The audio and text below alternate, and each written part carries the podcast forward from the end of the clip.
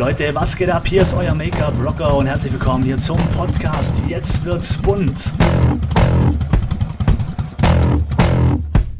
Hier geht es rund um das Thema Beauty, Make-up und Freischnauze. Alles, was das Thema im Beauty-Bereich betrifft, Marketing, Business und so weiter. Wenn ihr darauf Bock habt, dann abonniert meinen Podcast. Und nun wünsche ich euch viel Spaß. Rock the Make-up. Einen wunderschönen guten Tag, Rock the Make-up und herzlich willkommen zu einer neuen Folge von Make-up Rocker. Jetzt wird's bunt. Ja, heute geht es um das Thema, wie soll ich denn den Titel nehmen? Das weiß ich noch gar nicht. Äh, und zwar geht es darum, meine Kunden, wie heißt Notar? Genau, meine Kunden zahlen nicht viel. Also es kommt ja immer drauf an. Aktuell war ich zum Beispiel auch bei einem Workshop, bei einem Coaching und die wohnen nah an der tschechischen Grenze. Jetzt ist es natürlich so, der deutsche Part muss natürlich auch die deutsche Steuern zahlen und und und halt, hat also die, die Ausgaben vom deutschen Gesetz sozusagen.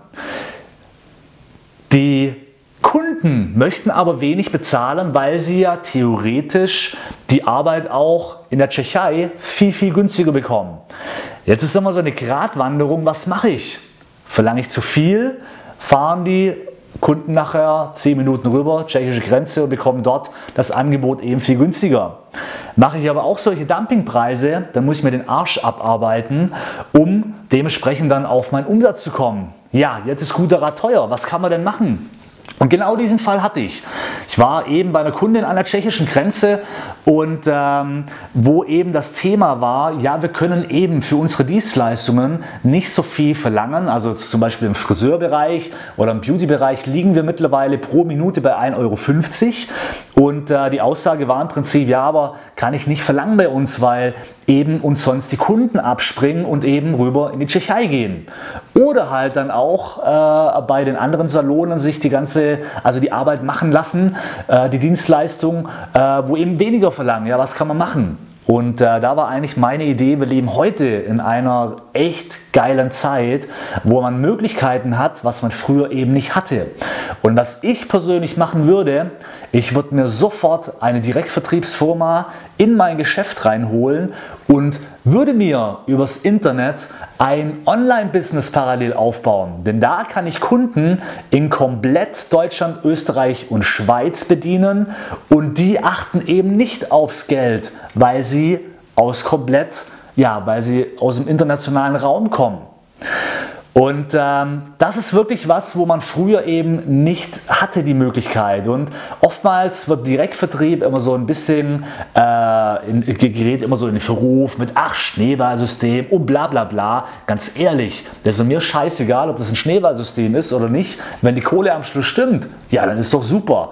Also hört da bitte nicht auf irgendwelche Leute, die irgendeinen Müll erzählen, weil äh, es geht hier darum, dass man im Endeffekt am Schluss weniger Arbeit und Geld, äh, weniger arbeiten muss und mehr Geld verdient. Ja, ich meine, man, warum ist man selbstständig? Nicht darum, damit man sich den Arsch abrackert, sondern eben, dass man sich einen dementsprechenden ähm, ja, Lebensstil leisten kann. Einen gewissen Luxus. Und Luxus heißt auch zum Beispiel mehr Freizeit äh, haben zu können.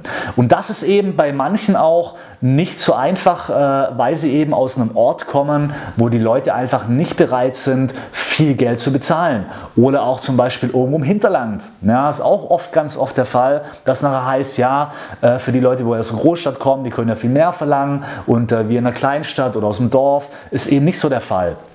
Und da würde ich eben ganz klar mir einen Direktvertrieb holen und da gibt es wirklich mittlerweile qualitativ hochwertige, tolle Firmen, wo man echt gut Geld generieren kann und das würde ich mir parallel machen, würde mir ein Online-Business aufbauen. Gerade mit Facebook, Instagram kann man so tolle Sachen machen. Man muss natürlich auch bereit sein, sich vor der Kamera präsentieren zu können und wenn man das aber mag oder wenn man auch Mitarbeiter hat, die da Bock drauf haben, ja, dann würde ich wirklich am Tag eine Stunde oder eine halbe Stunde investieren in ein Online-Business und wird mir da parallel was aufbauen und kann nämlich so eben Kunden bedienen, die nicht aus dem Ort sind und die bereit sind, mehr zu bezahlen. Und dann kann man so peu à peu langsam das Gewicht verlagern, seine Kunden reduzieren, die eben weniger bezahlen, weil im Endeffekt die interessiert es nachher auch nicht, ob man sich einen Urlaub leisten kann oder nicht. Also Kunden reduzieren, die weniger bezahlen und dafür das Business anheben